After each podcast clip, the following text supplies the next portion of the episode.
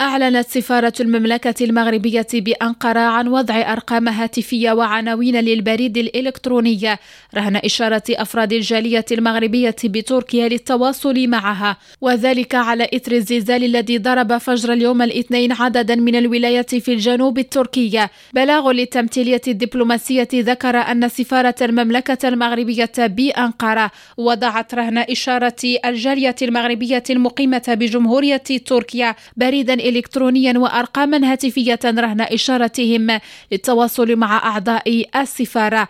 من جهة أخرى أكدت السفارة أنها تلقت ببالغ الحزن والأسى.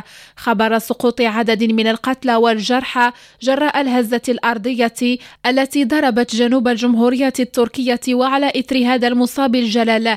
تتقدم هذه السفارة بأحر التعازي وأصدق عبارات المواساة لجمهورية تركيا رئاسة وحكومة وشعبا. ومن خلالهم إلى أسر الضحايا وفقا لما جاء في البلاغ.